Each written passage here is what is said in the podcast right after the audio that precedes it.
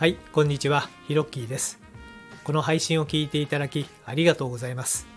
このチャンネルでは僕の今までの経験をもとに物事の楽しい捉え方や考え方についてお話ししています。どうぞリラックスして聞いてみてくださいね。お急ぎの方は2倍速がおすすめです。それでは、ホラ吹きチャンネル始まります。Hello to all about 10 million fans all over the world. I'm Hiroki. How's your day? いつもこのチャンネルを聞いていただきありがとうございます。今回は英語学習最適化体の姿勢を意識するというテーマでお話ししてみたいと思います。英語学習をですね、する時の体の姿勢なんですけれども、そういうのを意識したことありますか？まあ通常はあの机に向かってね、えー学習するっていうのが、え一般的なんですけれども、え実はこの英語が苦手とかできないっていうものはですね、え何もその英語の能力だけに関するものではなくて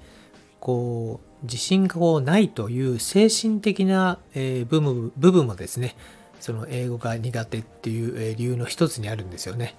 えなので、まあ、これは、えいろんな受講生の方にですね、えやって、え見ていただいて再現性があったので、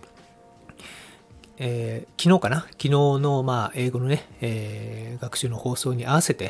やこれもシェアさせていただいた方がいいかなと思って、今収録を、えーしております。はい。えこれはですね、え英語を、まあ、学ぶときはね、どうしても机学ぶ、えー机に向かうんで、まあ、こう、ちょっと猫背っぽくね、えなってしまいますけれども、え例えばその学んだものを、えアウトプットするとき、え復習するときですね、え特にいいと思いますけれども、その復習をするときに、こう、英語を話す、そういう場面のときにですね、胸を張って英語を話してみてください。胸を張って英語を話すです。はい。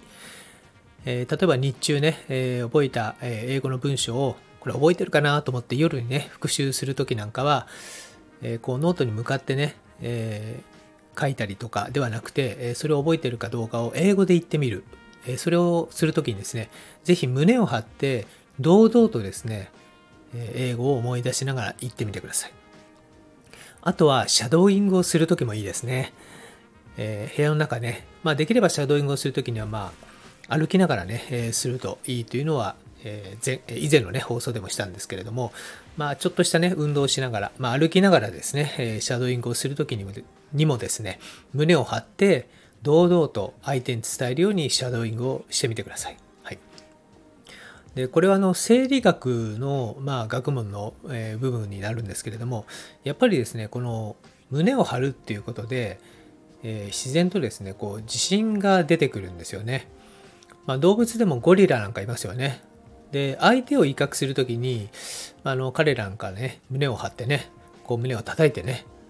えードンドンなんつってね、やりますけれども、あれ実はまあ相手を威嚇するとか自分の存在をアピールする以外にもですね、自分自身が自信を持つためにやるというう内的な意味もあるんだそうです。で、人間もですね、やっぱりこう猫背になってると、ちょっと自信なくなってきますし、やっぱ胸を張るというね、その姿勢をやるだけでもですね、えーなんかね、こう、自信が湧いてきますよね。実際にね、この放送をね、聞きながらやってもらうと、え体感としてあるんじゃないかなと思います。こう胸を張ってね、こう上の方を向くだけでもですね、ちょっと自信のようなものがね、出てくるんです。で、その時にですね、ぜひ英語を、えー話してみてください。復習の時でもいいですし、シャドーイングをする時でもいいです。で、これをずっとですね、継続してやってるとどういうことになっていくかというお話をします。英語を話している自分は自信を持っている状態だということに紐づいていきます。そういう設定になっていきますので、先々、まあ、外国人と話すときにですね、堂々と話す訓練にも実はこれになるんですね。またかつ苦手だった英語を話している自分がこう自信をね持っている状態なんだというところにこう変わっていきますんでね、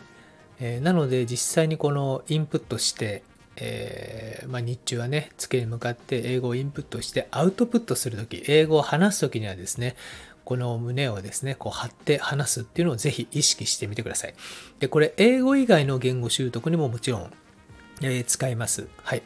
あの、まあ、フランス語でもそうですし、中国語などもそうですね、スペイン語なんかもそうなんですけども、ぜひですね、その言語を、え習いたての頃、えもしくは、こう、もちろんね、え中級者、上級者にとっても、えこのその姿勢というのをですね、指導してくれる方っていうのはそんなにいらっしゃらないんじゃないかなと、え思います。僕が知っているトレーナーの方でも、そういった話をしている人って、えいなかったんで、えー、ぜひですね、このたあれですよ、胸を張るっていうだけで、全然違っちゃいますんでね、えー、ぜひ英語をそのアウトプットする、話すっていう時にですね、胸を張るっていうことをやってみてください。というわけで、今回のホラ吹きチャンネルはこの辺で、え今回のお話が、えお役に立てば嬉しいです。このラジオを引き続き聞いてみたいと思われましたら、どうぞ躊躇なくフォローボタンを押してくださいね。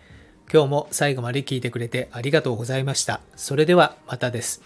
Thank you for listening to the end. Let there be prosperity.